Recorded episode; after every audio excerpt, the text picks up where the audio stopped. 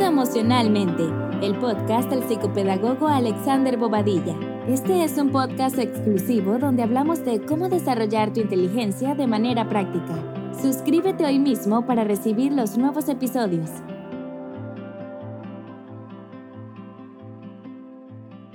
La pregunta disparadora de este podcast del día de hoy es, ¿puede el sufrimiento ayudar a impulsar la inteligencia? ¿Qué relación tiene el sufrimiento con la inteligencia? ¿Qué podemos aprender del sufrimiento, de aquello que nos pasa, de aquello que se nos impone? Yo creo que este tema es muy importante de poder hablar porque las emociones no están separadas de, la, de nuestra cognición general y de hecho condicionan mucha de la forma en la cual vamos a tomar decisiones, en las cuales sentimos los miedos que muchas veces nos limitan o muchas veces nos permiten ver el mundo de determinada forma y cómo actuamos frente a estados emocionales que a veces nos alteran o que simplemente no esperamos. El sufrimiento es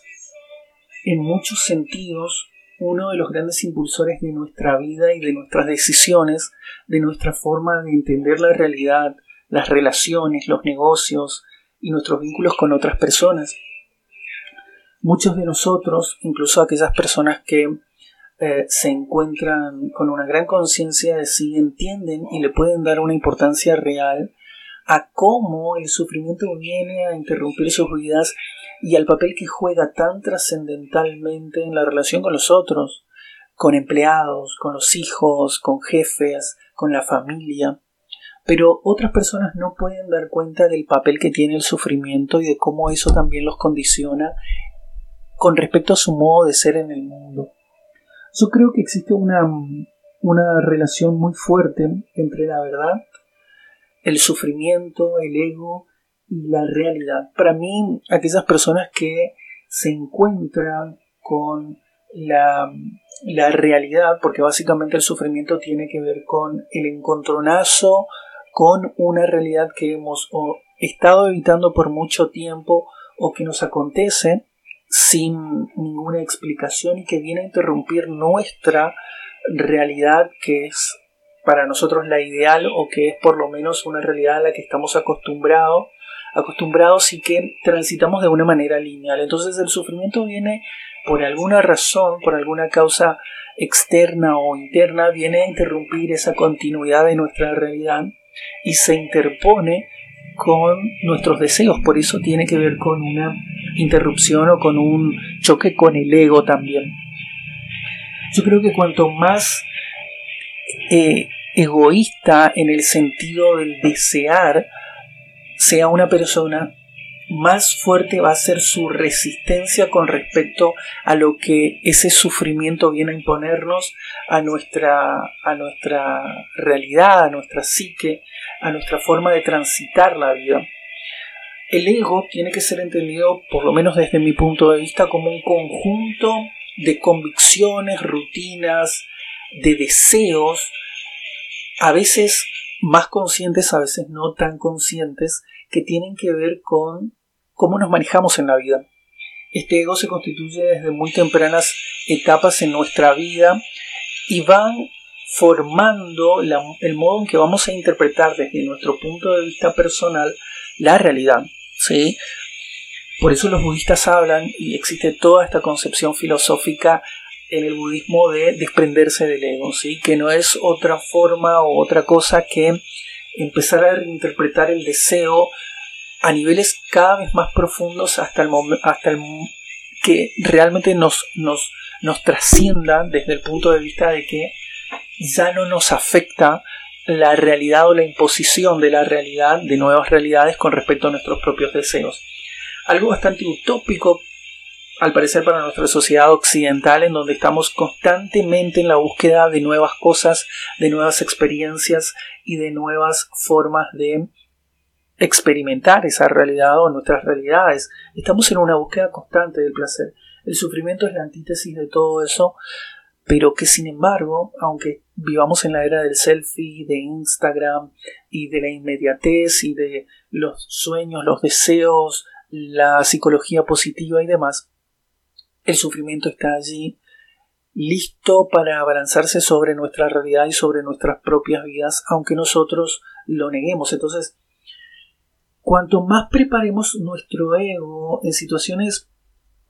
mínimas, es decir, desde el hecho de que tengo que poder entender emocionalmente que, por ejemplo, si se cae una lapicera al piso, eso no me afecta, tiene que ver con condiciones de la realidad que van más allá de mi control, de que esa lapicera puede ser muy importante para lo que estoy escribiendo en este momento, sin embargo, tengo que adaptarme rápidamente a esa realidad. Ese tipo de entrenamiento mínimo emocional, obviamente no el nivel de, de este ejemplo tan trivial, pero me refiero a cuestiones de las fricciones en la vida cotidiana, no sé, alguien que no me saluda cuando digo buenos días al entrar a un lugar, hasta el hecho de, no sé, no tener el aumento en el salario que a lo mejor merezco, pero que mi jefe no lo reconoce, y cuestiones que van por ese lado, ese, ese entrenamiento es el equivalente a un gimnasio emocional y afectivo que tenemos que empezar a desarrollar, porque cuando acontezcan otros eventos de una escala destructiva, tan inconmensurable que nuestra psique se estrese de un modo en que prácticamente sea insoportable, vamos a tener las herramientas como para mantenernos en la gestión emocional correcta y no sucumbir ante esos eventos, especialmente cuando hay otras personas que dependen de nosotros, si somos jefes, si somos emprendedores, si somos jefes de familia, si encabezamos una familia, si tenemos hijos eh, o si tenemos un grupo de amigos al que queremos contener en momentos eh, de gran estrés y de gran ansiedad. Esto sucede mucho en, momentos de duelo, momentos de pérdida, momentos en donde sentimos que nuestra realidad no tiene ningún sentido y que eventualmente van a acontecer en nuestra vida convencional, en nuestra vida personal o en la vida de nuestros amigos o en nuestra vida laboral también. Pero prepararnos y tener este entrenamiento que tiene que ser cotidiano con respecto a cómo vamos a interpretar la realidad cuando nos acontezcan estos eventos que causan un gran impacto en nuestros propios deseos, cosas que no querríamos que pasen, pero que sin embargo pasan, por ejemplo una muerte, una pérdida, un, quiebre en una, relación amorosa, un quiebre en una relación laboral inesperadamente, y cuestiones que escapan a nuestro control van a tener que ser situaciones que vamos a tener que atravesar y que van a tener un impacto directo en nuestras emociones también. El sufrimiento, el ego y la verdad van muy relacionados. personas que sufren mucho son aquellas personas que no pueden aceptar la imposición de una nueva realidad y que al mismo tiempo tienen grandes fortalezas de su deseo con respecto a lo que acontece fuera de su deseo. No podemos vivir como en ciudades amuralladas con respecto a nuestro propio deseo, porque cuando el ego tiene esta percepción acerca de que el mundo está atacándome, está atacando esas murallas acorazadas de mi, de mi fortaleza mental, de mis deseos, el sufrimiento es mucho mayor, se incrementará a niveles realmente estresantes y angustiantes de lo insoportable. Entonces, estas personas que no tienen esa, ese suficiente entrenamiento como para tender puentes en vez de tender o de construir murallas, son las que más sufren. Sin embargo, esto, por supuesto, no, tiene que ver con culpabilizar el modo en que sentimos, sino simplemente con ser más conscientes acerca de por qué siento lo que siento, cómo impacta esto en mi realidad y qué tanta rapidez tengo en cuanto a la gestión de mis propias emociones, desde las más sencillas que me causan displacer, como por ejemplo si estoy escribiendo el, el texto más inspirador de mi vida y se me cae la lapicera, bueno, puedo arremeter contra la lapicera que se cayó o puedo aceptar esa realidad, levantar la lapicera y seguir escribiendo. O lo mismo cuando suceden acontecimientos de, una magnitud emocional mucho más devastadora como las muertes o defunciones de seres queridos, amigos eh, o personas que realmente estimamos. Entonces, esta capacidad de poder poner en tela de juicio nuestro ego y de entrenarnos cotidianamente para poder sobrellevar las situaciones insoportables, para mí es la clave para poder entrenarnos frente o de manera mucho más inteligente en la gestión de emociones tan intensas que, que tienen que ver con el sufrimiento o el displacer. Y sufrimos básicamente, creo yo, porque encontramos, nos encontramos de lleno con la verdad. Por ejemplo, cuando un dueño de negocio está evitando por mucho tiempo, no sé, hablar con su contador porque efectivamente, aunque su negocio aparenta ir bien, su libro contable no está al día, o hay números que no están cerrando, o hay ganancias que no se están reportando, va a llegar el momento en donde alguna situación muy específica que tiene que ver con su negocio va a tener un impacto directo por aquello que estuvo obviando durante meses, por ejemplo, con su charla con el contador que lleva adelante o que debería tener esos números en claro. Pero cuando nos encontramos con una, con una realidad que sospechamos, que sabemos que está ahí, y hacemos la vista gorda, es decir, no queremos mirar a esa realidad de frente porque nos asusta. Esto también sucede con las enfermedades o con el declive eh, del cuerpo, con, personas adultos mayores o con el declive cognitivo incluso. Cuando obviamos esas realidades es cuando finalmente aparecen, detonan frente a nosotros y nos destruyen esa realidad que venía tan linealmente en, nuestra, en nuestra cabeza, pero que en la, en la realidad, más allá de nuestros deseos, estaba mucho más impuesto el, hecho de que inevitablemente iba a aparecer eso que estábamos obviando. Entonces eso nos causa sufrimiento. La incapacidad de soportar la verdad. Y no solamente la verdad o lo que queremos ver, que ese es un error común de personas que constantemente parecen vivir en un estado de víctima, en donde todo parece imponerse sobre ellos sin su eh, completo o mínimo control de las situaciones, pero eso tiene que ver con su propia capacidad de gestionar sus emociones.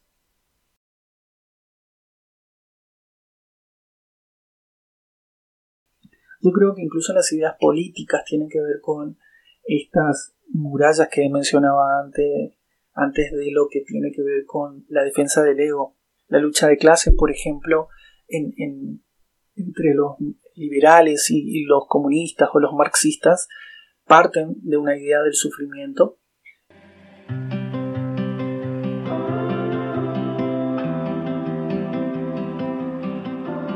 Este es un podcast exclusivo donde hablamos de cómo desarrollar tu inteligencia de manera práctica.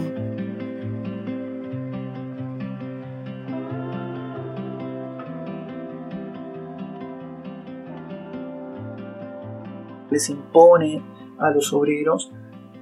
al pertenecer a determinada clase social es una idea de base del sufrimiento, es decir, las ideas políticas simplemente parecen expresar aquellas ideas del sufrimiento común, del sufrimiento cotidiano que se les impone a determinado grupo de personas. Las ideas políticas también tienen ese componente basado en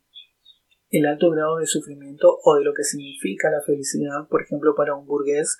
en, esta concepción ideológica del marxismo. Pero esta, concatenación de, de, ideas siempre va a llevar a una elaboración mucho mayor de lo que significa sufrir y por eso, bueno, las personas tenemos determinadas elecciones políticas, determinadas elecciones laborales también y de carrera, cosas que estamos dispuestos a soportar y cosas que no estamos dispuestos a soportar, porque podemos ver o podemos interpretar la realidad de determinada forma también, y nuestra capacidad de soportar la realidad y el sufrimiento es igualmente equiparable a lo que hacemos y a lo que pensamos y a las posturas políticas que tenemos, a los trabajos que tenemos y a los a lo que hacemos como, como desarrollo profesional también. Y hay personas que parecen situarse constantemente desde las posturas políticas hasta eh, situaciones cotidianas como víctimas. Personas que piden, por ejemplo, la asistencia del Estado de manera convencional como su único salvador. Personas que dicen eh, o ponen la responsabilidad en Dios o en la idea de Dios únicamente. Aquí no estoy hablando de la fe y de la, de la, de la esperanza en Dios, sino que estoy hablando de únicamente poner la responsabilidad en un ente o en una idea como la de Dios eh, o en la religión. Más allá, esto no es un, cuestionamiento de la religión, sino simplemente para que veamos esa postura de víctima, es decir, ¿por qué Dios me impone esto? ¿Por qué Dios quiere que yo sufra? ¿Por qué Dios? ¿Por qué otro? ¿Sí? Esas ideas de la imposición de otro son en realidad una falta de respeto personal con respecto a la responsabilidad que tenemos que asumir de nuestras propias decisiones, porque en algún punto eso que se nos impuso en la realidad, en algún punto va a tener que ver con la forma en la que nosotros gestionemos esa realidad. No digo en el momento que se nos imponga, sino en el momento en que tengamos la suficiente versatilidad como para adaptarnos a esa realidad y tomar decisiones con eso nuevo que nos está aconteciendo. Es decir, en algún punto, aunque esté sufriendo mucho en este momento, ya no va a ser responsabilidad ni de Dios, ni del Estado, ni de nadie más que de ti mismo tomar ciertas decisiones para dejar de sufrir, ¿sí? De vuelta, eso tiene que ver con procesos sumamente personales acerca de cómo nos adaptamos a esta nueva realidad. Hay personas que no se adaptan, ¿sí? Que por muchos años sufren una ruptura amorosa, una ruptura laboral, una pérdida familiar y están en un constante estado de víctima, que de alguna forma también justificaría estados mentales como la depresión, justificaría estados económicos como el desempleo por uno, dos, cinco años en una persona, eh, pero que de ninguna forma tienen que ver con las oportunidades que en, en la realidad sí se suscitan. Entonces tenemos que aprender a mesurar lo que existe como oportunidad y lo que yo puedo reconocer como oportunidad y también el importante papel que juega el modo en que intervengo en la construcción de oportunidades y en la forma en la que entiendo la realidad. Hay personas que sencillamente no pueden ver las oportunidades que hay alrededor suyo porque están en un estado mental de víctima, en donde justifican ese estado porque sienten que han sufrido demasiado o no quieren volver a sufrir eso que sufrieron o sencillamente están, entre comillas, cansados de sufrir. Pero todos estos discursos que muchas veces de vuelta tienen que ver con el modo en que eh, somos, podemos ser resilientes, eh, nuestra propia autoestima también juega un papel muy importante, el conocimiento de sí mismos también un papel importante, y la constante incorporación de información para poder gestionar las oportunidades que aparecen tanto laboral, laboralmente, profesionalmente en nuestras sociedades y en los lugares donde vivimos. Porque creo yo que en algún momento, si nos corremos de la postura de víctima, vamos a poder reconocer que hay oportunidades, de que la vida no es absolutamente sufrimiento, que en algún punto tenemos opciones para poder decidir y que depende de nosotros hacerlo. ¿sí? Y si asumimos la responsabilidad de nuestras decisiones, podemos impulsar, creo yo, un sentido de utilidad y practicidad en, nuestras propias vidas y en las vidas de otros. Yo creo que ahí está la cuestión de, de tratar de responder a esta pregunta inicial que nos planteábamos de si el sufrimiento puede impulsar la inteligencia. Yo creo que asumir nuestras propias la, capacidad de, responder frente a una realidad impuesta es una capacidad de adaptación muy importante. Esto es algo que lo hablamos también y lo traigo siempre a colación cuando hablamos de concepciones de la inteligencia como la de Jean Piaget, alguien a quien estudié bastante eh, y quien de hecho dio origen a este, a este podcast. Pero ya utilizando este concepto fuera del plano epistemológico que lo utilizaba Jean Piaget, yo creo que es importante poder pensar la adaptación también de manera emocional con respecto a las responsabilidades de cada uno y con respecto a las decisiones que tomamos. Yo me puedo adaptar a la realidad a partir de pequeñas o grandes decisiones que tome con respecto a mi vida personal y a la gestión de mis emociones. Por ejemplo, yo puedo estar enojado con mi último jefe porque me despidió sin aviso. Sin embargo, ahora tengo la responsabilidad de que, si bien sufrí mucho, no quiero volver a sufrir lo mismo, tengo la responsabilidad de poder sentarme a charlar con mi nuevo empleador para que las condiciones de mi ingreso y de mi egreso sean distintas la próxima vez que acontezcan. Por ejemplo, sin embargo, ahí estoy aplicando un tipo de inteligencia emocional basada en mi último aprendizaje a mi campo o a mi, a mi vida laboral. Pero si yo actuara solamente desde el sufrimiento y actuara desde el miedo y otras, otras capas muy nocivas de, mi crecimiento personal o que van a tener un impacto en mi crecimiento personal de aquí a unos años, porque estoy estructurando mi modo de acercarme, por ejemplo, a un nuevo puesto laboral desde el miedo, si, si yo lo gestionara como no, todos los jefes son exactamente la misma basura, no todos los jefes son malos, me van a despedir en cualquier momento, em, la verdad que con los jefes no se puede hablar, las empresas son todas explotadoras, la verdad que no quiero trabajar más empresas. Si me posicionara de esa forma, probablemente, como decía Carl Jung, encuentre mi destino tratando de evitarlo, porque mi mentalidad o mi forma de actuar con respecto a mi nueva realidad está basada en un paradigma del miedo o en un paradigma del sufrimiento del cual no he aprendido nada. Y ahí está la clave del sufrimiento. El sufrimiento va a existir en nuestras vidas, tenemos que tomarlo eso como una verdad absoluta, puede aparecer en cualquier momento de nuestra vida, va a quebrar nuestra realidad, va a depender de nosotros en algún punto que tanto va a quebrar nuestra realidad, pero la clave es aprender de ese sufrimiento para poder adaptarnos más rápidamente a nuestra nueva realidad y poder seguir fluyendo con nuestros deseos que tal vez van a tener que ser ayornados a esta nueva realidad. Pero eso es lo más difícil del sufrimiento, por eso se parece mucho al duelo. O el duelo es un, ejemplo muy específico de sufrimiento, porque hay estadios no podemos pedirle, aunque debería hacerlo la, tendencia en nuestras propias vidas personales, y el aunque debería es una opinión supremamente personal, porque no podemos imponernos el ideal. Sin embargo, deberíamos buscarlo porque la capacidad de disminuir el sufrimiento depende de nosotros en algún punto. No digo en el momento en que está aconteciendo de manera imprevista, una pérdida, un duelo, etc., sino que la capacidad de gestionar ese sufrimiento es meramente nuestra propia responsabilidad y es supremamente importante poder hacerlo desde una autoconciencia de por qué pasa esto y de qué tanto control tengo sobre lo que está pasando. Sin tratar de culpabilizar a nadie, sino simplemente de fluir con esa situación. Y de fluir me refiero a aceptarla. Porque hay algunas cuestiones que van a suceder en nuestra vida que no podemos más que aceptarlas para poder hacer un aprendizaje, una adaptación y seguir con nuestra vida y con nuestros objetivos.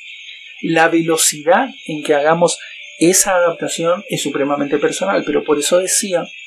que cuanto más rápido podamos hacerlo, más rápidamente vamos a volver a un estatus de equilibrio, porque todo organismo tiende al equilibrio nuevamente. Entonces, eso es, creo yo, lo más importante que, que tiene que ver con el sufrimiento. Y la posición de víctima es, debería ser transitada, y debería de vuelta, cualquiera me lo puede volver a cuestionar aquí, pero lo digo como un imperativo porque creo yo que la felicidad, o por lo menos un estado de equilibrio nuevo, aunque no sea la felicidad, tienda a ella, va a tener que ver con la rapidez en que nosotros volvamos a, posicionarnos sobre esa carretera que hemos eh, desbarrancado en este momento cuando se impuso el sufrimiento en nuestras vidas. Este es un tema que quería tocar, me parece uno de los temas más interesantes que tiene que ver con cómo desarrollamos nuestra vida profesional, laboral, empresarial, académica. Y el sufrimiento es una de las cosas que atraviesa toda nuestra vida. Hay muchas otras cosas que atraviesan nuestra vida, pero quería tomar esto hoy porque me parecía supremamente importante poder hablarlo. Y, en este podcast, en Emocionalmente, hablamos de estas cosas.